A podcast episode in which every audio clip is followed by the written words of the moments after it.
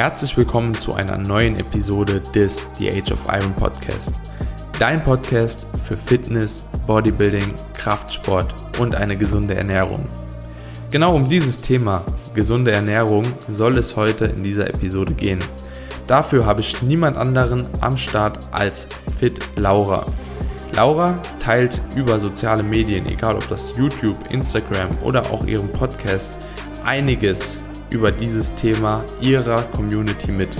Sie ist ein echter Experte, was die Ernährung angeht und noch in vielen weiteren Themengebieten und dementsprechend dachte ich, dass sie sich für diese ja schon sehr sehr bewusste Episode mega gut eignet. In der heutigen Folge gehen wir auf verschiedene Dinge ein, zum Beispiel auf Low Carb Diät, auf Low Fat Diät, auf Intermittent Fasting, aber auch prinzipiell einfach wirklich auf diesen Überbegriff der gesunden Ernährung. Wir gehen ein bisschen darauf ein, beziehungsweise wir sprechen darüber, was eine gesunde Ernährung ausmacht, welchen Stellenwert Makronährstoffe haben, welchen Stellenwert Lebensmittel allgemein haben, wie man eine Lebensmittelauswahl im Supermarkt treffen sollte, was es mit Ballaststoffen auf sich hat, was es mit Glucose, Fructose als Zucker auf sich hat und natürlich auch, wie man vielleicht Hunger und Sättigung ein bisschen manipulieren sollte und noch vieles mehr. Also die Folge war eine sehr, sehr breit gefächerte Folge, die sich aber grundsätzlich auf das Thema gesunde Ernährung bezieht. Und ich denke, jeder von euch, egal ob Anfänger oder Fortgeschrittener, wird aus dieser Folge etwas mitnehmen können. Wenn dir die Folge gefallen hat und wenn du die Age of Iron allgemein feierst, würde ich mich super freuen darüber, wenn du mir eine Bewertung bei Apple Podcast da lässt, vielleicht ein Abo bei Spotify, bei Apple Podcast oder wo auch immer du diesen Podcast hörst. Und jetzt wünsche ich dir erstmal viel Spaß bei dieser Episode mit Laura.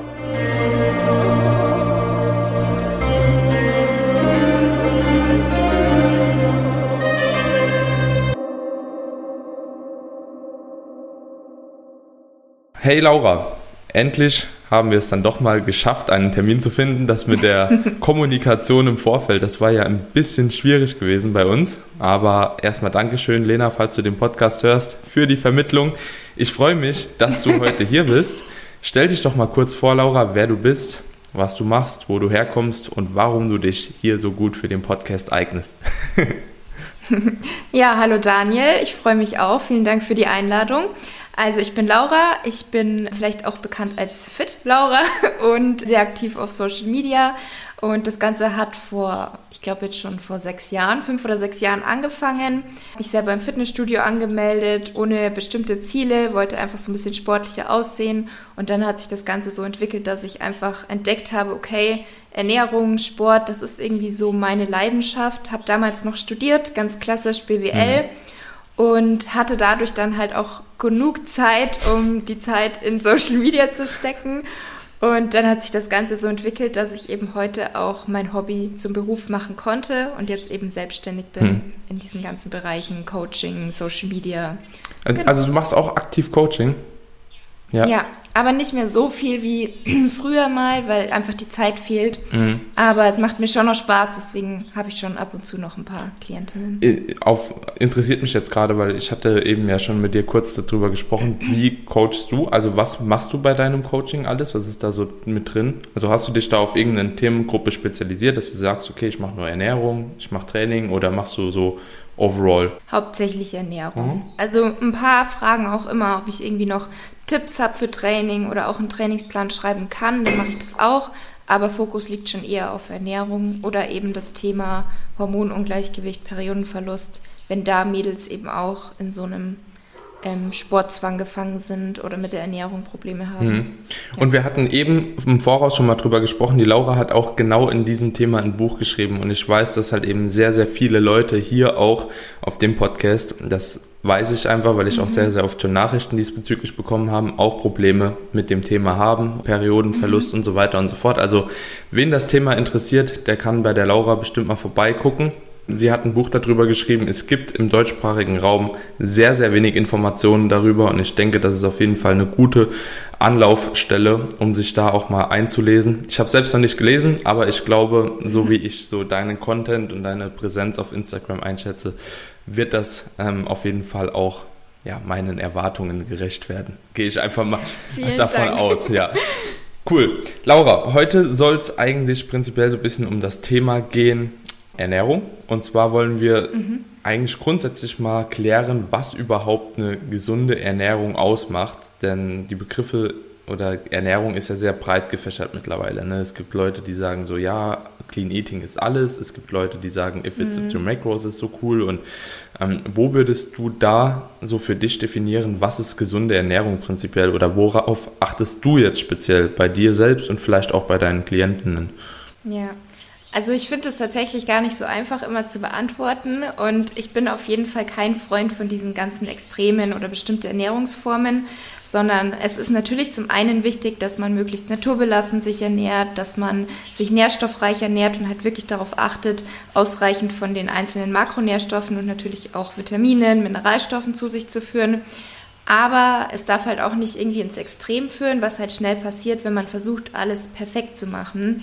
Deswegen sage ich da immer, ist wirklich so die Balance ganz, ganz wichtig, dass man halt auch wirklich alles eher in Maßen macht. Und wenn man Lust hat, ab und zu eine ungesunde Pizza zu essen, ein Eis mit Zucker, was jetzt nicht komplett nur aus naturbelassenen Zutaten besteht. Also wenn man einfach dieses ungesunde in Anführungsstrichen ab und zu sich gönnen möchte, dann ist es auch völlig okay, weil es ist halt auch ganz, ganz wichtig, dass es einem mental dabei gut geht, dass man das langfristig auch durchführen kann, diese Ernährung. Deswegen muss auf keinen Fall alles perfekt sein, aber der Großteil sollte natürlich den Körper so versorgen, wie er das eben braucht, um fit zu sein und dass wir uns selber auch wohlfühlen. Hm. Hast, ja. du, hast du die Erfahrung gemacht, dass du selbst auch durch diese einzelnen Ernährungsformen schon durchgewandert bist? Also so im Laufe deiner sportlichen mhm. Laufbahn, sage ich einfach mal. Ne?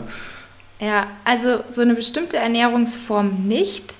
Beziehungsweise so Low Fat, Low Carb, da war so mhm. die Tendenz hin.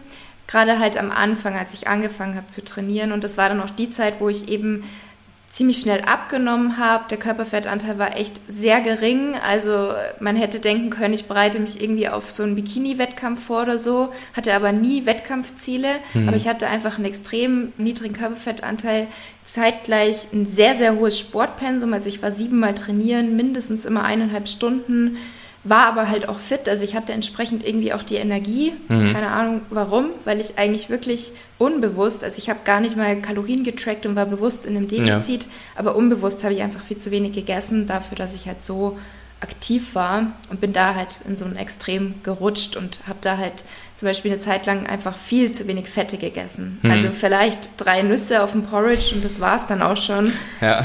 Aber wenn ich das mit heute vergleiche, dann war das wirklich viel zu wenig, weil ich halt auch nicht so viel wusste wie jetzt. Also mhm. mir hat einfach auch das Wissen gefehlt und dann hat man vielleicht mal gehört, Fett macht Fett und wenn man definiert aussehen will, dann muss man halt viel Protein essen mhm. und dann hält man sich halt da dran. Würdest du sagen, das interessiert mich jetzt auch nochmal, würdest du sagen, dass du gegebenenfalls auch dadurch, dass du es nicht besser gewusst hast, auch keine Probleme hattest? Also sprich, was so deine Energie etc. anbelangt, du hast gesagt, du warst mhm. siebenmal die Woche trainieren, es ging auch super gut, so du kamst auf einen niedrigen KFA ohne zu tracken. Denkst du, das war vielleicht auch dem geschuldet, dass du einfach gar nicht wusstest, was passieren kann und was du da machst? Das kann sein, aber weiß ich ehrlich gesagt gar nicht. Weil ich glaube nämlich auch, umso mehr man davon weiß, umso schlimmer ja. wird es nämlich, ne? Weil, okay, immer wenn ich mir jetzt denke, so, keine Ahnung, du gehst jetzt mit dem Körperfettanteil mega runter, die Fette werden gestrichen, so die Kohlenhydrate werden gestrichen, Leptin ist irgendwie vielleicht nicht mehr so am Start wie vorher und so weiter und so fort. Das gibt ja so eine Teufelsspirale so, ne? Und direkt, wenn ich halt mhm. halt eben merke, okay, mein Gewicht geht irgendwie die nächste Woche mal nicht so runter, wie ich das eigentlich gedacht habe. Ja, gut, metabolische Anpassungen sind da irgendwo schon geschehen. Ja, wie gesagt, Leptin ist vielleicht nicht mehr ganz so am Start wie vorher zum Beispiel. Und also ich bastel mir das immer schon so ja. zurecht, was jetzt der Grund ist, warum das jetzt gerade vielleicht schlecht ist oder nicht so läuft. Und, das ähm, kann sehr gut sein, ja. Dass glaub, die Psyche da einfach viel zu stark mitwirkt, ja. Mhm. Also ich, ich glaube, dass viele Dinge vielleicht auch gar nicht so schlimm sind, wie wir sie eigentlich wahrnehmen ne? Mhm. oder wie sie eigentlich sind, sondern wir machen sie erst zu dem, was sie sind. Ne? Mhm. Ich sage nicht, dass das gar keinen Stellenwert haben sollte oder dass das alles prinzipiell schlecht ist oder so, sondern ich sage einfach nur, dass ich denke, die Psyche, umso mehr man weiß, umso schlimmer wird das Ganze. Ja. Ne? ja. hm. das auf jeden Fall. Ist, ist, ist ganz witzig, weil da habe ich mir in letzter Zeit auch schon öfter mal Gedanken drüber gemacht, ob das nicht mit ein Grund dafür sein könnte, dass wir uns alle mhm. da irgendwie so verankern. Also ganz, mhm. ganz schwierig, ja. Ja. Und wenn du jetzt sagst, okay, du hast mal Low Fat, Low Carb gemacht, bist du schon mal so an Intermittent Fasting angetreten? Das habe ich auch gemacht. Wann war das? Ich glaube am Anfang nicht, aber irgendwann hat sich das dann irgendwie entwickelt, dass, also auch während der Uni-Zeit noch, dass ich dann echt erstmal erst um 12, 1, 2, 3 die erste Mahlzeit hatte habe das Ganze dann aber, also ich habe schon, glaube ich, so ein Jahr gemacht, weil ich auch mhm. einfach das Gefühl hatte, ich bin produktiver am Vormittag, ist ja bei ganz vielen so, weil wir halt dann einfach nicht die Energie für die Verdauung brauchen, sondern halt für andere Sachen nutzen können. Aber als ich dann eben mit dem Thema Periodenverlust mich näher beschäftigt habe, habe ich halt da auch gelesen, dass das eben nicht gut ist in dieser Situation. Also generell gibt es ja Frauen, die da sehr sensibel mit den Hormonen drauf reagieren, dann sollte man das nicht machen. Und dann habe ich es eben wieder aufgehört, weil ich halt mhm. wusste, okay, das ist jetzt vielleicht nochmal ein zusätzlicher Stressfaktor ja. für meinen Körper und habe mir dann wieder angewöhnt, direkt in der Früh zu frühstücken. Mhm. Ja. Ich, ich habe das auch lange betrieben, Intermittent Fasting, fand ich auch jetzt nicht unbedingt schlecht. Ich muss aber persönlich sagen, also wenn ich mich jetzt wirklich an dieses 16-8-Schema gehalten habe, und dann um 12 vielleicht gegessen habe, 8 Uhr abends, so das war so die letzte Mahlzeit oder 9 und dann 12 bis 1 Uhr kam die erste Mahlzeit nochmal rein. Aber wenn ich dann halt eben sehr, sehr früh schon wach war, wenn ich dann keinen Kaffee oder so getrunken habe und mit Koffein so ein bisschen nachgeholfen habe, habe ich auch echt schon schnell gemerkt, so dass irgendwann so um 10 oder so auch mein Blutdruck halt angefangen hat, irgendwie abzufallen. Mhm. So, also ich habe wirklich gemerkt, mir wurde dann auch kalt und also das fand ich dann auch schon, ich habe selbst für mich gemerkt, okay, das ist mhm. irgendwie nicht so gesund. Also so, das kann nicht das Beste sein für meinen Körper. Ne? Yeah. Und ich glaube, das sind so Erfahrungswerte, die muss man eigentlich auch selbst machen. Und es gibt Leute, so die kommen damit halt mega gut klar. Die haben gar kein Hungergefühl in der Zeit, kommen super damit klar, trinken drei Tees oder was am Morgen und dann sind die irgendwie schon grundauf glücklich. Und für die mhm. eignet sich das dann wahrscheinlich ein bisschen besser so. Aber wenn du sagst, okay, ich habe auch das Gefühl gehabt, dass es halt vielleicht ein bisschen kontraproduktiv gewesen ist, jetzt auch auf die hormonelle Situation, dann, dann bin ich auch genau gleicher Meinung wie du, dann sollte man das Ganze auch äh, unterbinden. Oder das Fastenfenster genau. halt vielleicht ein bisschen verringern. Ne? Es ist ja auch genau. nicht festgeschrieben 16,8 oder mhm. wie, wie auch immer. Intermittent Fasting ist aber ja auch immer noch ein großes Thema. Dann brauche ich dich aber auch gar nicht fragen, was du irgendwie von noch größeren Zeitfenstern hältst. Also wie zum Beispiel 20,4 kenne ich auch ein paar, die das schon betrieben haben. Hast du damit schon mal experimentiert? Nee, habe ich selber noch keine Erfahrungen mitgemacht. Mhm. Aber wie du schon sagst, es gibt halt manche, also das finde ich schon extrem, 2004, mhm. vor allem jeden Tag, vielleicht kann man das einen Tag in der Woche machen oder so, aber jeden Tag fände ich das schon extrem. Aber wie du schon sagst, es gibt halt Personen, die kommen super damit klar, aber deswegen muss es ja nicht bedeuten, dass es bei anderen klappt. Da mhm. muss man schon auch wirklich auf den eigenen Körper hören, so wie du das eben auch gesagt hast. Ja. Du hast gemerkt, es tut dir nicht so gut und dann muss man sich ja auch nicht dazu zwingen. Ja, jetzt, ja. jetzt gibt es ganz, ganz viele Leute, die sagen halt, irgendwie die Darmgesundheit wird dadurch positiv beeinflusst. Ne? Das ist äh, gut für deine Verdauung. Was hältst du so davon? Also würdest du trotzdem sagen, wenn, wenn du dieses gegenüberstellst, ja, würdest du sagen, mhm. okay, ich gebe dem trotzdem oder schenke dem trotzdem so viel Aufmerksamkeit, dass man es dennoch macht? Oder würdest du trotzdem sagen, so, ja, wenn es für, wie gesagt, wenn ich spüre, so, es bringt für mich nichts, dann weg davon gehen? Ja. Also das mit der Darmgesundheit stimmt schon, weil generell sollte man ja auch nicht zum Beispiel den ganzen Tag über ständig snacken, sondern wirklich darauf achten, dass man zwischendurch immer wieder längere Pausen hat, dass der Körper sich wirklich auf die Verdauung konzentrieren kann und mhm. dann nicht immer wieder irgendwas nachgeschüttet wird sozusagen. Deswegen kann es da schon sinnvoll sein, aber wenn man eben sagt, mir tut das nicht gut oder ich habe eben Hormonungleichgewicht, da irgendwie Probleme, dann sollte man es trotzdem nicht machen. Dann kann man auch einfach normal darauf achten, alle drei bis vier Stunden nur zu essen und nicht ständig zu snacken. Oder es reicht ja auch, wenn man es nur ein paar Tage die Woche macht. Also man muss ja auch nicht mhm. jeden Tag machen. Ist ja auch gut, wenn man es zwei Tage oder so macht. Mhm. Ja. ja, ja, ja, bin ich, bin ich bei dir. Und wie gesagt, so ich glaube auch trotzdem, also ich, ich bin da auch immer so ein bisschen im Zwiespalt, wenn ich ehrlich bin, inwiefern das wirklich so die mhm. Darmgesundheit in Anführungsstrichen beeinflusst, weil im Endeffekt so unser Darm ist auch dafür gemacht zu verdauen. Ja, ne? ja. Also wenn man das rein physiologisch betrachtet, ist ein Darm ja auch einfach ein Gewebe und also aus mehreren Geweben aufgebaut und der ist ja, der hat die Funktion, zu arbeiten. Das ist genauso mhm. wie ein Muskel, so der kontrahiert, der entspannt, der kontrahiert, entspannt, so der nimmt auf, der gibt ab. So, das ist einfach so dem sein Ding. Dafür wurde er gemacht halt, ne? So, und ja. ich, ich stelle mir dann immer so vor, wieso sollte der lange Zeit nicht arbeiten. Also klar, der braucht vielleicht auch Ruhepausen, so stelle ich mir die das immer vor. Ja aber, aber die hat Nacht. er ja in der Nacht also sowieso, beziehungsweise auch irgendwann wird die kommen, je nachdem, wie spät man isst und wie viel man abends isst. Ne? Jemand, der zum Beispiel abends irgendwie zwei Drittel seiner ganzen Ernährung vom Tag isst, ja gut, dann könnte man vielleicht schon sagen, ist morgens vielleicht nicht unbedingt schon nochmal genauso viel, ne? Mhm. beziehungsweise eine richtig große Menge, sondern gibt ihm halt vielleicht mal so ein bisschen die Zeit. Aber ansonsten bin ich da auch immer sehr, sehr zwiegespalten, was so Darmgesundheitsgeschichten angeht und Verdauungs- ja, positive Eigenschaften auf die Verdauung, obwohl ich halt selbst so mache. Wie gesagt, ich esse morgens, ich habe jetzt auch noch nichts gegessen. So. Ich esse dann mhm. irgendwann nach dem Podcast um 11, 12, esse ich dann meine erste ja. Mahlzeit, aber so auch autoregulativ. Gestern um 11 Uhr das letzte Mal gegessen. Das, also ich versuche auch auf meinen Körper zu hören. Ich glaube, das würde ich auch jedem mittlerweile raten. Genau, das ist eigentlich echt das Wichtigste. Mhm. Ja. Ich habe nämlich auch schon alles Mögliche durchgemacht. Ich denke, du auch wahrscheinlich. Also so irgendwie hat man schon alles mal probiert und kommt immer mhm. noch mal so auf einen einen Punkt zurück. Ja. ja.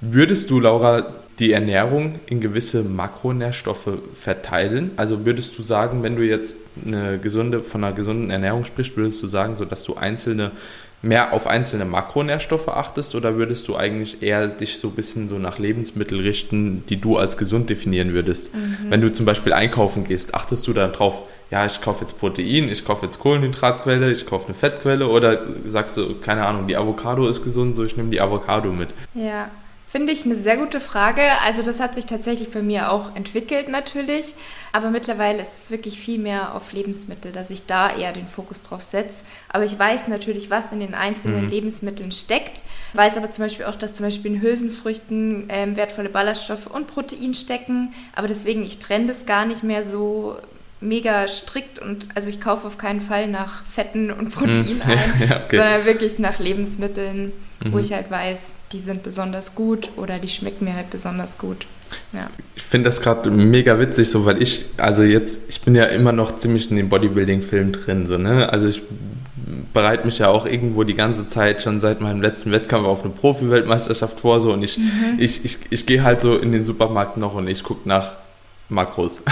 Also wenn, ich zum, keine Ahnung, wenn ich Proteine will, also ich esse kaum Fleisch, so dann gehe ich halt erstmal so in die Dings. In die Magerquark-Abteilung. Genau, in die Magerquark-Abteilung so. Jetzt mit dem High-Protein-Puddings und so ist man da ja meistens auch schon ziemlich gut versorgt. Aber dann gucke ich halt so, ja, was hat halt Protein, ne? Mhm. So, und ich gucke fast gar nicht mehr nach Lebensmittel an sich, ne? Und das finde ich, das treibt eher zu einer Essstörung wie das, was du jetzt zum Beispiel betreibst.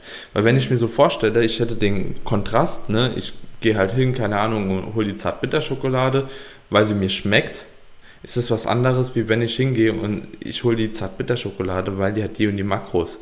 So, und ich glaube, jeder, der sich primär gesund ernähren will, der sollte eher deinen Ansatz wählen. Würde ich jetzt einfach mal so, so sagen, weil ja, du, du läufst am Eis vorbei, es hat halt eben Fett. Du läufst an einer Avocado vorbei, es hat Fett. So, was greifst du jetzt? Das, was besser schmeckt. Das ist aber nicht unbedingt gesundheitsbewusst so. Ja. Ne? Was, was kommt so bei dir in den Einkaufswagen, wenn du jetzt sagen würdest, okay, ich achte mal wirklich auf Fett, ich achte mal wirklich auf Protein, ich achte mal auf Kohlenhydrate. Was sind so deine Lieblingsnahrungsmittel, die du eigentlich selbst so tagtäglich verwendest oder auch empfehlen kannst? Mhm. Also Haferflocken, aber da achte ich jetzt auch ein bisschen mehr drauf, dass ich halt nicht immer nur die Haferflocken habe, sondern auch mal Hirseflocken, Quinoa-Flocken, Buchweizenflocken, gibt es ja alles Mögliche. Gibt es natürlich bisher, glaube ich, jetzt nur im Bioladen so eine Riesenauswahl hm. oder halt online. Aber da schaue ich, dass ich da ab und zu auch mal Alternativen habe. Ansonsten eigentlich immer frisches Obst und Gemüse teilweise aber auch tiefgefrorenes. Also Beeren zum Beispiel kaufe ich ganz oft gefroren, Spinat, Brokkoli, so ein Gemüsemix, sowas habe ich immer tiefgefroren da. Aber ansonsten halt immer ganz, ganz viel frisches Obst und Gemüse, vor allem ganz viele Karotten, Tomaten, Zucchini. Ja. Und dann ja gut, wir haben zum Beispiel immer Gnocchi da oder so hm. oder Tortellini. Das ist halt so, geht halt schnell. Ja. Die Tortellini sind nicht für mich, die sind für meinen Freund. Das ist halt, der ist auch so, oh, Tortellini haben gute Werte, geht schnell, macht satt. ich glaube, glaub, es ist auch so ein Männerding irgendwie. So ja. Frauen haben auch ein bisschen mehr Spaß so wahrscheinlich am Kochen. Also ja. ich kann dir mal sagen, so wie eine Mahlzeit abends bei mir aussieht und das bestimmt schon seit drei Monaten. Wenn ich, also es gibt vielleicht einen Tag die Woche, da habe ich mal Bock, mir irgendwas anderes zu machen. Ansonsten haue ich mir halt einfach 200 Gramm Nudeln rein, eine TK-Gemüsepfanne komplett, ein paar gehackte Tomaten, ein bisschen Exquisa, so dann mache ich mir das warm und das war's. Mm, so, ja. Das ist mein Abendessen, so seit wirklich schon Ewigkeiten. Ich habe auch gar keinen Bock, irgendwie was anderes zu kochen, weil ich viel zu faul bin. Hat gute Werte und es passt. Mm. Ja. Und ich mache eigentlich gefühlt jeden Tag irgendwas anderes. Ja. Gut, man muss halt auch den Spaß dran haben. Ja. Ja, und ansonsten auch Hülsenfrüchte sind immer dabei. Fleisch essen wir auch tatsächlich sehr selten nur noch. Wenn halt mhm. am Wochenende, wenn man bei den Eltern eingeladen ist. Ja, genau. Ich selber, ja. genau. Ich selber kaufe es eigentlich nicht mehr. Eher dann halt so Sachen wie Tempeh. Tofu bin ich nicht so der Fan, da mag ich die Konsistenz nicht so gern, aber Tempeh mag ich. Ansonsten habe ich halt Sojaschnetzel, Erbsen, Proteinschnetzel, sowas dann als Proteinquelle. Magerquark auch, wobei ich da auch lieber immer die pflanzlichen Alternativen nehme. Also ich ernähre mich nicht vegan und auch nicht vegetarisch, aber ich achte schon eher darauf, dass ich immer die pflanzlichen Varianten verwende. Mhm. Und teste aktuell auch aus, ob Milchprodukte irgendwie sich auf meine Haut auswirken, weil ich da immer wieder Probleme habe und das einfach mal austesten wollte. Was landet noch in meinem Einkaufswagen? Das war, das war ja jetzt auch schon relativ viel. Was würdest du oder ja. was, was hast du so Lebensmittel, wo du wirklich sagst, okay, da achte ich drauf oder die nutze ich primär, um auch so ein bisschen meine Fettquellen ja. zu füllen? Ja, also eigentlich alle Arten von Nüssen und Kernen, also Kürbiskerne, Sonnenblumenkerne, Mandeln, Walnüsse, Hanfsamen mag ich auch sehr gerne. Dann Nussmus. Ich bin ein absoluter Nussmus-Fan und habe, glaube ich, jede Sorte zu Hause. Avocado auch. Da versuche ich es jetzt natürlich nicht zu übertreiben, aber die esse ich schon auch ab und mhm. zu ganz gern. Und manchmal halt Lachs. Mhm. Ja. Und nehme aber eben auch Omega-3 als ähm, ja. Supplement. Ja. ja. ja, okay. Das sind coole Dinge, die du angesprochen hast. Ich habe jetzt ein paar Fragen auf jeden Fall noch zu, zu den einzelnen Geschichten. Also erstmal hast du angesprochen Milchprodukte, fand ich sehr interessant, dass du da versuchst, auch weitestgehend zu reduzieren, einfach um es für dich rauszufinden, ob es einen Einfluss auf die Haut hat oder nicht. Mhm. Bin ich auch immer mal wieder am machen, aber dann fällt mir auf, wie praktikabel Milchprodukte halt einfach sind, so wenn man gerade auch ein bisschen mehr Protein, also ich muss über 200 Gramm Protein am Tag reinkriegen so und dann mhm. das alles pflanzlich zu machen, ist schon relativ schwierig, muss ich sagen. So. Also ich arbeite auch mit veganem Proteinpulver teilweise so, aber komplett geht es nicht. Hast du für dich schon einen Unterschied gemerkt dahingehend? Weil das ist auch eine Frage, die ich sehr, sehr oft von Klientinnen zum Beispiel oder Klienten bekomme. Ja, soll ich Milchprodukte weglassen? Haben die einen Einfluss auf die Haut? Lagern die Wasser ein mehr? Als andere mhm. Produkte. Hast du da irgendwelche Erfahrungen schon gemacht? Bisher ehrlich gesagt leider nicht. Mhm. also ich kenne es halt von ganz, ganz vielen, dass wirklich, wenn sie die Milchprodukte weglassen, dass es besser wird. Aber bei mir weiß ich nach wie vor nicht, was da eigentlich los ist oder ob es immer noch irgendwie mit den Hormonen zusammenhängt. Mhm. Also ähm, was mir mal aufgefallen ist, ich, ich weiß nicht, ob du normale Milch auch trinkst. Nee. Also mag ich aber auch geschmacklich gar nicht so gern. Okay, da war ich schon immer mehr der Pflanzendrink-Fan. Ich persönlich tatsächlich auch. Also ich feiere Kokosmilch übel. Diese von Alpro, die kenn, kennst mm. du die? Ja, die, ja. die ist mega. Die nutze ich sehr, sehr gerne. Meine Freundin trinkt jetzt die ganze Zeit Hafermilch irgendwie, auch im Kaffee und so, aber da bin ich zum Glück Schwarztrinker. Was mir aber aufgefallen ist, als ich damals sehr, sehr viel Milch getrunken habe und die weggelassen habe, da hatte ich dann weniger Probleme mit der Haut. So auch mhm. mit der mhm. Verdauung. Und ich denke, dass das bei ganz, ganz vielen Leuten auch wirklich so auf die, so eine Laktoseintoleranz, glaube ich, zurückzuführen ist und nicht wirklich auf Milchprodukte per se, zum Beispiel Gouda-Käse oder so, der hat ja nur einen mhm. ganz, ganz geringen Teil an Laktose. Mhm. So, da ist ja fast eigentlich nur Protein und Fett drin. Und dass Milch so bei mir tatsächlich mitunter der größte oder den größten Effekt hatte. Magerquark sogar auch noch ein bisschen, ne? aber mhm. so die ganzen Produkte, die eigentlich so keine Kohlenhydrate haben, die sind für mich auch relativ unproblematisch gewesen. Mhm. Also an jeden, der das jetzt hier hört, probiert das mal aus. Das hat mir auf jeden Fall ein bisschen was gebracht. Aktuell kann ich nichts dazu sagen, weil mein Monsterkonsum wirklich extrem hoch ist. So, ich trinke, glaube ich, ein Monster am Tag. So ein Vitamin B12 macht halt meine Haut auch ja, nicht zur schönsten Haut, sage ich jetzt mal. ja. Das, deswegen kann ich das aktuell jetzt eher weniger beurteilen, aber ist, ist mir schon mal aufgefallen. Mhm. Ja. Wenn du jetzt nach deinen, also wir haben jetzt gesagt, du, du hast gewisse Lebensmittel, die du auf jeden Fall immer ranziehst. Wie oder welchen Stellenwert sprichst du so Ballaststoffen zu oder achtest du quasi schon darauf, dass wenn du die Sachen kaufst, wirklich auch eine große Menge an Ballaststoffen, dass du da welche drin hast? Und wie hoch würdest du Ballaststoffe auch setzen? So, mhm. hast du da irgend so einen Richtwert? Weil ich glaube, das kann, je nachdem, wie hoch man da geht, auch manchmal kontraproduktiv yeah. werden. Ja. Also mhm. ich achte schon sehr auf Ballaststoffe, aber wie du schon sagst, man muss halt schauen, dass man es auch nicht übertreibt. Vor allem gibt es ja auch viele Menschen, die, die zum Beispiel noch fast gar nicht in der Ernährung haben und gerade dann muss man halt wirklich langsam vorgehen und die Schritt für Schritt einführen, damit halt der Darm nicht komplett ähm, überlastet ist. Es ist ja so ein Minimum von 30 Gramm, das empfohlen wird. Also das ist wirklich ein Minimum, muss jetzt nicht genau die 30 Gramm sein, sondern daran sollte man sich einfach orientieren. Ich weiß es bei mir ehrlich gesagt gar nicht, wie viele Ballaststoffe ich in der Ernährung hm, habe. Aber eigentlich in jeder Mahlzeit und ich achte schon auch bewusst bei den Lebensmitteln drauf. Aber es ist zum Beispiel so, dass ich auch ganz gerne mal ganz normale Nudeln esse oder ganz normalen weißen Reis. Es muss nicht immer die Vollkornvariante oder immer der Naturreis sein, weil eben ansonsten auch schon genug Ballaststoffe in meiner Ernährung sind. Schon alleine angefangen bei den Haferflocken, Nüsse haben auch Ballaststoffe, mhm. dann Hülsenfrüchte habe ich eigentlich auch so gut wie täglich in der Ernährung. Deswegen, dann Gemüse natürlich ist auch ein ganz, ganz wichtiger Lieferant. Und deswegen, man muss das nicht übertreiben und jetzt irgendwie weißen Reis dann verteufeln, sondern einfach generell auf den Mix achten. Ja. Hm. Ja, also mache ich tatsächlich auch ähnlich. Ich esse sogar, wenn ich, also da unterscheide ich auch schon wieder so, ne, Kohlenhydratquelle, Proteinquelle und so weiter. Wenn ich dann zum Beispiel Haferflocken habe, also ich habe eine Portion Haferflocken am Tag und ich weiß, wenn ich dann noch zum Beispiel die Nudeln, die ich eben gesagt habe, 200 Gramm Nudeln noch als Vollkornvariante mhm. oder so nehmen würde, dass das irgendwann dann auch schon den Rahmen echt sprengen würde, weil ich habe so eine gewisse, ich weiß nicht, wie du Obst und Gemüse handhabst, hast du da so eine gewisse Herangehensweise, wie viel du am Tag hast?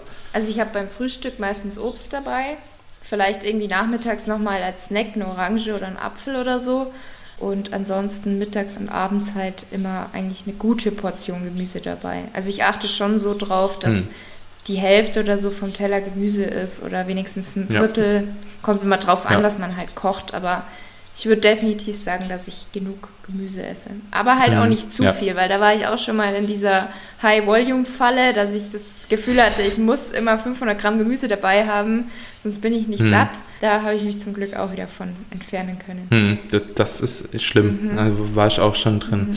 Aber das ist ja auch je nachdem, wie viel Obst und Gemüse man am Tag hat, da akkumulieren sich schon echt viele Ballaststoffe. Also genau. ich glaube, ich bin mir nicht ganz sicher, aber ich meine, so Beeren haben knapp 10 Gramm auf 100 wenn ich mich nicht täusche, so, das ist, aber das kann man dann mal hochsummieren, so, dann hast du beispielsweise mal 200 Gramm Beeren, so, und dann hast du noch dein Gemüse und da hast du noch keine Ballaststoffe über Kohlenhydrate, also das kann sich schon relativ schnell akkumulieren und dann gibt es halt eben aber die Normalbevölkerung, genau. die halt kein Obst und Gemüse isst. Ne? Die sollte vielleicht dann mehr auf ja, Vollkornprodukte achten. Aber wenn ich zum Beispiel jetzt bei 500 Gramm Kohlenhydraten noch jede Kohlenhydratquelle auch noch mit einer großen Menge Ballaststoffe irgendwie konsumieren würde, so, das wird mein Darm halt auch gar nicht mitmachen. Also außer, wie du sagst, man arbeitet sich halt irgendwie wirklich peu à peu hoch. Mhm.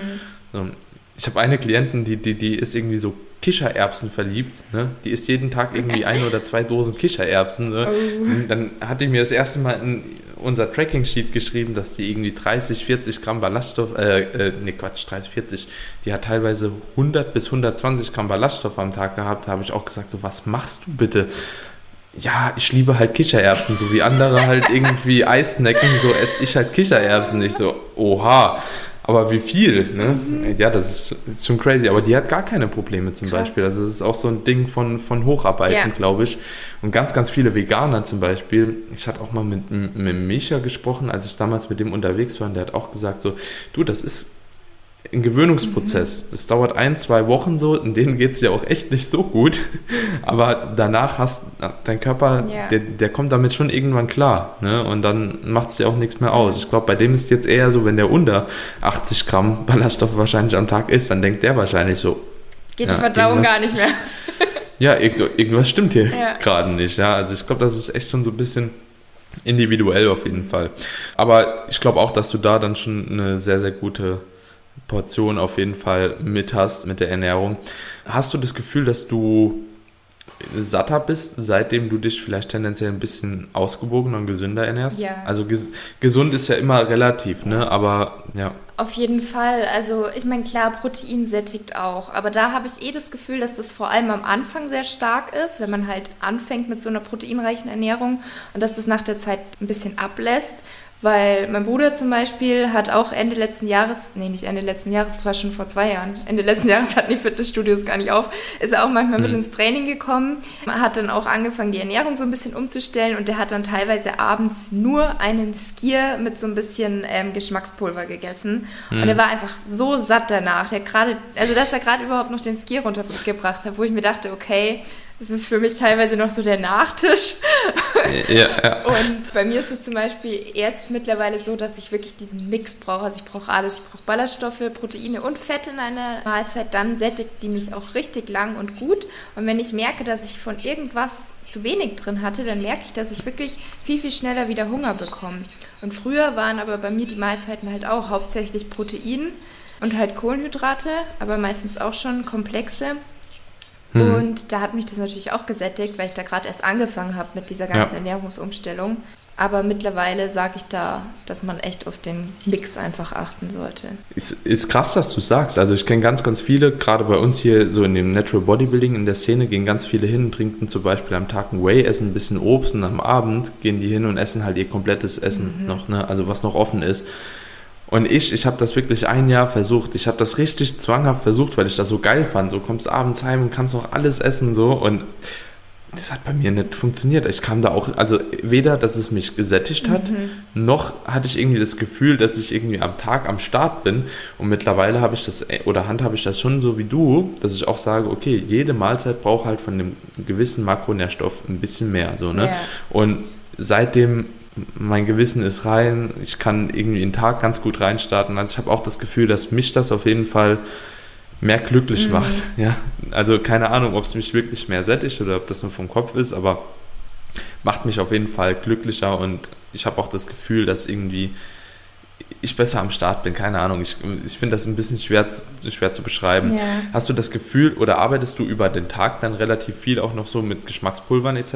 Weil das ist auch wieder so ein Ding, wo ich dann denke, okay, das macht halt vielleicht aber auch nochmal mehr Hunger, ne? Ja, also da war ich auch schon mal viel extremer, habe das viel zu viel genutzt. Also so Geschmackspulver, Flavor Drops, Proteinriegel, Proteinpulver, überall. Habe da dann aber auch gemerkt, dass das irgendwann irgendwie sich negativ auf meinen Darm ausgewirkt hat. Also okay. ich hatte schon immer wieder mal Probleme mit so einem Reizdarm und zu der Zeit war es dann wirklich extremer, was mhm. mir aber halt erst so rückblickend aufgefallen ist, dass es damit zusammenhängen könnte. Und mittlerweile achte ich da schon bewusst drauf, dass es nicht überall ständig dabei sein muss, aber ich nutze trotzdem immer noch Proteinpulver, ab und zu so Geschmackspulver, aber halt nicht mehr überall. Also ich habe auch mal eine Zeit lang dann den Kaffee mit Geschmackspulver trinken müssen. Überall war es irgendwie drin. Und an sich muss mhm. es jeder für sich entscheiden, aber ich habe halt gemerkt, zum einen will ich gar nicht, dass ich immer alles extrem süß brauche, weil es ja auch nicht normal ist. Also weder Zucker ist noch gut, ist gut, noch zu viel Süßstoff ist gut. Man sollte halt irgendwie so die Mitte finden und generell sich vielleicht mhm. so ein mhm. bisschen angewöhnen, dass man es nicht immer so extrem süß braucht. Das ist mittlerweile so meine Einstellung. Man versucht es halt mit beiden nicht zu übertreiben, weil halt natürlich beides sich einfach negativ auch auf die Darmflora auswirkt und das ist mir einfach wichtig, dass die mhm. im Lot ist, dass da alles ja. funktioniert, wie es funktionieren soll. Genau. Von daher. Ich fühle mich ertappt, wenn du das jetzt so sagst. Ja, ja. Also, wenn ich gerade dran gedacht habe, wie ich morgens mein Porridge zubereite, da ist Proteinpulver drin. Ich mache da Puddingpulver rein, also das sind Pudding Oats, und ich mache noch ein Geschmackspulver rein mhm. und noch Salz dazu und noch Obst dabei. Also, das ist so die, die, die pure Geschmacksbombe ja. eigentlich. Ne? Ja. Ne? Also ich habe das auch schon manchen Leuten, wenn die hier mal zu Besuch waren oder so, und ein Kollege da war, habe ich dem das auch mal gegeben, so der so, Alter, ja. Das ist so süß halt, ne? Aber ich versuche mich da auch aktuell so ein bisschen nochmal. Und es ist halt voll die Gewohnheit. Also auch so die Übel. Mengen, dass man irgendwann ja. gar nicht mehr wahrnimmt, wie extrem süß und künstlich das eigentlich schmeckt. Und wenn man dann echt mal so strikt vielleicht zwei Wochen das komplett weglässt, ähm, oder halt wenigstens Schritt für Schritt reduziert, dann merkt man, dass eigentlich mhm. so kleine Mengen reichen. Oder eine Messerspitze ja. statt zwei Scoops, also da. Ja, ja, vor, vor allem, weil das halt auch alles so doppelt gemoppelt mhm. ist. Ne? Du hast ja schon einen Geschmack durch gewisse Proteinpulver, du hast ja schon einen Geschmack halt eben ja. durch, keine Ahnung, dein Obst, was da drauf ist. So, wo soll das mhm. hin? Ne? Also so normalerweise ist das ja auch so, dass man das beispielsweise in der Diät dann irgendwann anfängt, so ein bisschen zu übertreiben. Ne? Genau, ja, also das finde ich, muss man halt auch nochmal unterscheiden, ob man jetzt in der Diät ist. Dann finde ich zum Beispiel solche Geschmackspulver nochmal sinnvoller und sagt, dann kann man natürlich damit arbeiten, einfach weil man zum Beispiel sich einfach nur Quark macht damit, weil man noch einen Nachtisch hm. will, aber jetzt nicht, nicht irgendwie einen Schokoriegel noch reinhauen kann oder einen Proteinriegel ja. oder was auch immer. Also gerade in der Diät ist das natürlich wirklich sehr, sehr hilfreich, gerade heutzutage, wenn man halt diese riesen Süßigkeitenregale im Supermarkt anschaut, absolut unnötig, dieses ja, Überangebot. Aber wenn man halt ansonsten jetzt einfach ganz normal auf Erhalt ist oder so, dann sollte man halt wirklich darauf achten, dass man es nicht übertreibt. Ja, ja, ich glaube, das ist so eine Art auch ja schon Essstörung, die man sich angewohnt in der Diät dann auch weiß, weil ist ja auch wirklich so, wenn du auf Erhalt bist, wenn du einen ganz guten Körperfettanteil hast, wenn du hormonell eigentlich ganz gut eingestellt bist, so, ne, wenn du einfach gefühlt in der Homöostase mhm. bist, so in so einem Gleichgewicht, ne, so dann hast du, glaube ich, auch gar nicht so das Bedürfnis überhaupt, so viel ja, Süßstoffe zu konsumieren. Ja. Ne? Also so das Verlangen ist gar nicht so danach. Und wenn du dann halt in der Diät gehst, wie du schon gesagt hast, so, ne, dann fängt man halt eben an, ja, dann macht man sich halt ein bisschen was in Magerquark. So, du hast weniger Ernährung, das, was du hast, willst du dann halt eben wenigstens noch schmackhaft ja. machen. Ist ja auch vollkommen cool.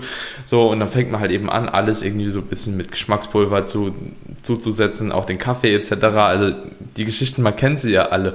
So, und dann irgendwann hat sich das in der Diät manifestiert, aber die Diät ist dann rum. Und dann trägt man das mhm. erstmal nochmal so in seine, auf Erhalt halt eben dann weiter. Und ich glaube, so entwickelt sich das auch, dass man das halt eben dann lange weiterführt. Also so ist es jetzt bei mir. Das ist jetzt seit einem Jahr so, seit ich meine letzte Diät wieder gemacht habe. Vorher habe ich das auch gar nicht mehr gemacht. Mhm. Ne? Und das ist jetzt, wie gesagt, nur noch Gewohnheit. Ich glaube, ich bräuchte es gar nicht. Ich glaube, nach dem Podcast, ich werde mir jetzt gleich ein Porridge machen, ohne, nur mit Banane. ohne Geschmackspulver. ja, so und dann mal, mal schauen, ob ich das so auch ja, durchgezogen bekomme. Was ich auch immer ganz cool finde, ist zum Beispiel, wenn man da halt eben statt ein Schokogeschmackspulver auch tatsächlich einfach mal versucht, irgendwie mit Backkakao oder mit ja, so dunkler Schokolade oder so zu arbeiten, weil die hat halt eben nicht diese Süße. Du hast äh, richtig gute Fette drin und ist, ja, reguliert, glaube ich, so auch Heißhunger mhm. ein bisschen runter, oder? Ja, also ich habe auch das Gefühl, wenn man es nicht so extrem süß macht, dann ist man auch eher befriedigt einfach nach dieser Mahlzeit. Also, hm. weil ansonsten will man halt oft irgendwie noch mehr, wenn es so mega süß war. Mhm. Ja. Das ist auch so ein Ding, das ist mir auch aufgefallen. Deswegen hatte ich dich auch gefragt, so, ob du mhm. das Gefühl hast, dass wenn du das halt eben zu süßt, dass ja gegebenenfalls mehr Hunger, mhm. also darunter oder einhergeht. Ja. ja. Also hast du auch so ja. die, Erfahrung ja, gemacht, ja. Fall. Hm. Wie sieht so nee, nicht wie sieht so. Wie hast du oder wie würdest du das unterscheiden, dass man sagt, wie viel süße Mahlzeiten sollte man am Tag nehmen? Also würdest du da grundsätzlich sagen, okay, ess gar nicht erst so viel süße Mahlzeiten, dass du gar keine Cravings bekommst? Oder würdest du sagen, so, ey, wenn du der Typ dafür bist, es gibt ja so süß mhm. und herzhafte Typen, dann, dann mach es. Das würde mich jetzt mal interessieren, weil ich bin zum Beispiel so, also ich liebe süß, ne? Ich habe eine Mahlzeit, die irgendwie herzhaft ist und alles andere esse ich süß, aber ich habe auch, ich bin so ein Typ, ich habe immer Hunger. Ja. Und es könnte halt auch irgendwo korrelieren, glaube ich. Mhm. Also ich esse auch gerne süß und habe auch manchmal dann ein süßes Mittagessen oder so. Das heißt, das mhm. Frühstück süß war und dann ist quasi mittags das zweite Frühstück, weil es nochmal mhm. irgendwie sowas in der Art ist. Von daher würde ich auf jeden Fall sagen, kann man machen, wie man will.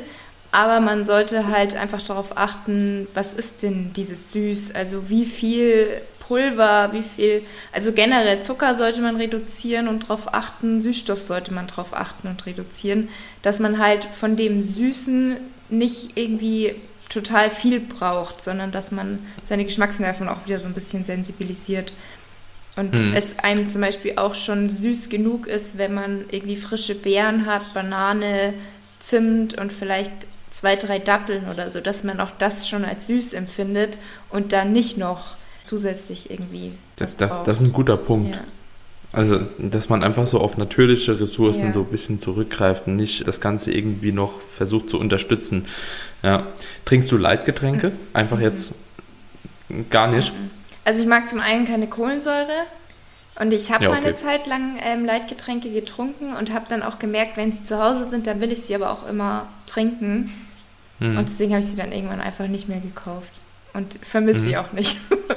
Okay, okay, das ist eine gute Herangehensweise. So, da habe ich mir zum Beispiel auch eine Limitation gesetzt, dass ich einfach sage, okay, wenn ich über den Tag schon so viel süß Ja. esse, dann trinke ich halt keine Leitgetränke Ja. noch über den Tag. Genau. So, also, und ich mische mir die meistens auch immer mit Wasser, so dass Mhm. ich da irgendwie noch so ein bisschen, weil die sind schon teilweise sehr Mhm. süß. Also Cola mit Wasser würde ich jetzt nicht machen, aber zum Beispiel so eine Fanta Mango oder Ja. so, die kann, das ist so süß, das kannst du eigentlich so gar nicht trinken, Ja. finde ich. Ja. Wenn du jetzt beispielsweise darauf achtest, so deinen Zucker so ein bisschen zu reduzieren, was würdest du da sagen? Hast du so ein Verhältnis von Kohlenhydrate zu Zucker, wo du denkst, so ja, okay, das ist in Ordnung? Weil natürlich Zucker ist halt auch in Obst etc. drin, also man kann es ja, oder ich denke, du bist auch der Meinung, dass man es nicht komplett irgendwie raushaben sollte, sondern da auch so ein gewisses gesundes Maß finden sollte, oder? Genau, also wie ich schon am Anfang gesagt habe, da ist halt auch Balance ganz, ganz wichtig. Ich habe da jetzt kein genaues Verhältnis oder so, aber man sollte vielleicht, also zum einen ist immer so mein Tipp, dass man sich wirklich mal die Nährwerte von den einzelnen Lebensmitteln an, also die Zutaten von den einzelnen Lebensmitteln anschaut, weil viele gar nicht wissen, wo überhaupt überall Zucker drin steckt. Also die denken Mhm. vielleicht, sie essen keinen Zucker, weil sie keinen Kinderriegel mehr essen oder so. Aber Mhm. es steckt halt auch in ganz, ganz vielen anderen Lebensmitteln. Vor allem natürlich in diesen ganzen Fertiggerichten ist er dann versteckt. Und Ja. der Zucker in Obst zum Beispiel ist gar kein Problem. Also man muss jetzt natürlich nicht irgendwie fünf Äpfel am Tag und drei Bananen essen und vielleicht noch Mhm. Eine Papaya und eine Mango oder so, sondern halt da auch ganz normale Mengen. Aber bei Obst ist ja so, dass da auch Ballaststoffe drin sind, es sind auch sekundäre Pflanzenstoffe drin, also ganz, ganz viele wichtige Nährstoffe. Und da ist auch Mhm. eher wieder die Gefahr, dass dann in vielen Lebensmitteln halt dieser isolierte Fruchtzucker drin ist, wo dann viele denken, ja, das ist ja gesund, weil das ist ja vom Obst, das ist ja Fruchtzucker. Der ist aber eben industriell hergestellt und isoliert und ohne die wichtigen Nährstoffe, also ohne die Ballaststoffe und so weiter. Deswegen ist das eigentlich für mich genauso wie der Zucker, dass man da auch darauf achtet dass, der, achtet, dass der nicht irgendwo zusätzlich mit drin ist. Ja, also wirklich einfach auf die Lebensmittelauswahl achten und auf die Zutaten. Ja, ja, ich, ich, also so, wenn wir jetzt von Fructose sprechen, das ist ja sogar eigentlich noch beschissener, Ja, muss man ja genauso ja. sagen. Ist ja eigentlich noch beschissener wie normaler Zucker. Mhm. Ne? Also Zucker, Saccharose, das ist ja immer 50-50. Also ihr habt einen Teil Glucose und ihr habt einen Teil Fructose. Und dementsprechend, ja, der Fruchtzucker, also diese Fructose, das ist genau wie die Laura schon sagt, das, was man eigentlich gar nicht haben will, Mhm. weil das ist halt industriell gefertigt, das ist dann auch nochmal ein anderer Einlagerungsprozess. Also in, Zucker wird ja prinzipiell oder Glucose wird ja in Glykogen umgewandelt.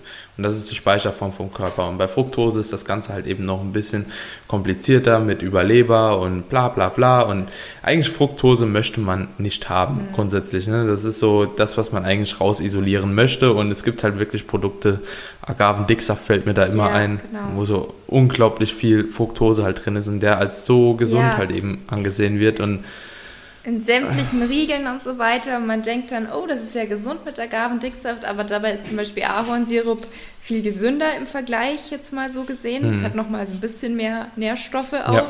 Ja.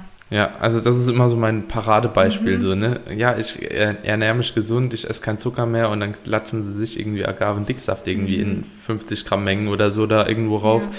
Ja. muss man halt eben schon ein bisschen unterscheiden und da würde ich auch wirklich so, gehe ich voll mit dir mit, da muss man aber auch einfach mal durch den Supermarkt gehen und auch wirklich mal so die Nährwerttabelle Mhm. anschauen und vor allem auch die Zutatenliste anschauen. Also nicht nur die, so die Nährwerttabelle, sondern auch die Zutatenliste, da steht ja hinten dann auch drauf, so immer die erste Zutat, die draufsteht, ist eigentlich die, Das ist am- die die höchste genau, Menge ja. drin hat. Ne? So, und ich glaube, danach ist es dann immer so abgestaffelt. Mhm. Also die erste ist die mit der größten, die zweite die mit der zweitgrößten Menge oder so irgendwie Ja, war das. Ne? Und ja. dann, dann kannst du natürlich dann auch schauen, okay, was steht da als erstes drauf? Ist da irgendwie Fructose-Sirup die erste Zutat? Dann prinzipiell einfach nicht kaufen. ja, ist Glukosesirup drauf? Mhm. Das geht schon eher. Glukosesirup ist auch relativ unbedenklich, muss man sagen. Ne? Ja, also, Also- im Vergleich vor allem, ja. Ja, also da spricht auch für mich jetzt nichts dagegen, so Glukosesirup zu konsumieren. Eigentlich habt ihr da kein Problem, außer vielleicht mit der Zähne.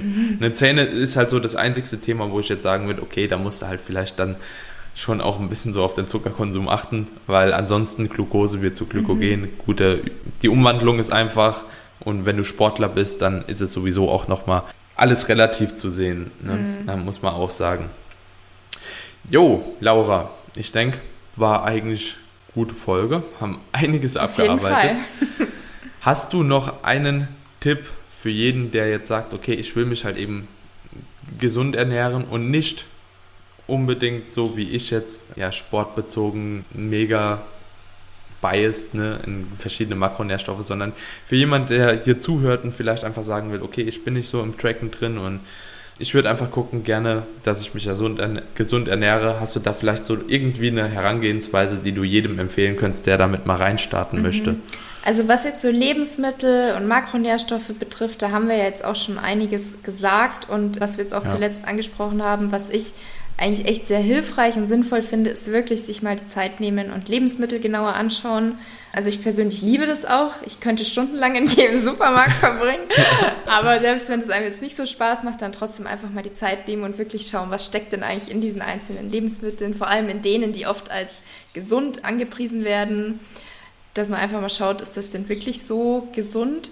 Und was ich halt auch ganz, ganz wichtig finde, abgesehen jetzt von Lebensmitteln, ist halt das, dieses Essverhalten, also wie man überhaupt isst, was glaube ich auch ganz, ganz wichtig ist, dass man halt auch langfristig diese Ernährung so durchhalten kann, dass man zum einen halt regelmäßig isst, dass man jetzt nicht irgendwie den Hunger ewig aufstaut und dann im Heißhunger endet, also wirklich eine Fressattacke bekommt. Wie du ja auch gesagt hast, die hat es einfach nicht gut getan, nur einen Shake zu trinken und dann abends viel zu essen. Da gibt es halt auch hm. viele, die haben dann abends so einen Heißhunger, verlieren komplett die Kontrolle und es endet in einer Fressattacke und danach fühlt man sich einfach nur schlecht und kann vielleicht sogar nicht einschlafen. Und dass man halt, wenn man isst, wirklich bewusst ist. Also klar, mir ist bewusst, dass man nicht bei jeder Mahlzeit sich 20 Minuten hinsetzen kann, gerade wenn man jetzt irgendwie im Beruf viel zu tun hat oder so. Aber dass man wenigstens den Großteil der Mahlzeiten darauf achtet, dass man langsam isst, ausreichend kaut, nicht die ganze Zeit währenddessen noch bei Instagram rumscrollt, eine Serie schaut und gar nicht wirklich aufs Essen achtet, sondern dass man halt bewusst und ohne Ablenkung isst. Weil das ist, glaube ich, bei ganz mhm. vielen, ich glaube, für viele ist das schon so, äh, schon wieder dieser Tipp, aber ich glaube, die wenigsten, die wenigsten machen es. Also ich glaube, ganz, ganz viele sitzen da, essen nebenbei und bekommen gar nicht mit, dass sie essen, weil sie sich auf ihr Handy oder so konzentrieren. Mhm. Wenn, wenn du ehrlich zu dir selbst bist, wie oft machst du es? Ja, ich mache es auch oft. Ja, also ich mache es, äh, ich habe also gerade überlegt und ich dachte so, ja okay, mhm. ich hau mir abends mein Netflix an so und dann esse ich meine Bowl. Ja. ja. Also ich, ich schaue schon drauf, dass ich wenigstens ab und zu beim Frühstück zum Beispiel schon die bewusst genieße, die Mahlzeit. Und abends zum Beispiel esse ich eigentlich fast immer mit meinem Freund. Und da ist auch kein Fernseher oder so, sondern wirklich, wir essen einfach und unterhalten uns, wenn. Und der merke ich aber auch definitiv einen Unterschied zu den Tagen, wo ich vielleicht dann doch mal alleine abends esse dass ich da einfach besser gesättigt bin. Also das, ich merke schon, wenn ich in Gesellschaft esse, obwohl man sich da natürlich auch unterhält, aber trotzdem konzentriert man sich irgendwie mehr auf sein Essen, als wenn man jetzt nebenbei Instagram vielleicht auch noch rumscrollt. Also nicht nur ein Video laufen lässt, sondern einfach noch so aktiv rumsucht. Da merke ich schon einen sehr, sehr großen Unterschied. Das heißt, wenn ich halt merken würde, ich spüre überhaupt keine Sättigung mehr, mein Essverhalten ist irgendwie nicht mehr wirklich gesund oder mir geht es einfach nicht gut aktuell mit meinem Essverhalten, dann würde ich da definitiv was dran ändern. Aber jetzt hm. so habe ich keine Probleme, dass ich sage, ich fühle mich eigentlich hm. nach dem Frühstück immer noch hungrig. Aber wenn das halt der Fall wäre, dass ich merke, irgendwie stimmt da was nicht, dann würde ich da echt bewusster mal darauf achten, dass man wirklich ganz bewusst isst. Ja, ja. Ist ein super Punkt. Also wie gesagt, weil du hast ja selbst schon gesagt, es sind sehr, sehr viele Leute, die wahrscheinlich sagen, komm nicht wieder mit diesem Tipp, aber machen es einfach nicht. Ja. Ja, machen es wirklich nicht. Also ich habe da, kann das aber auch so bestätigen. Wenn ich alleine esse, mhm. dann bin ich immer in Instagram oder so. Ne? Also mhm. ob das jetzt ein Instagram ist, ob, die, ob, ich mir irgendein Video anschaue, ob ich mir irgendwas anhöre, keine Ahnung. Aber ich mache irgendwas nebenbei aktiv und wenn ich in Gesellschaft esse, ich werde tendenziell doch besser satt, ja. Mhm.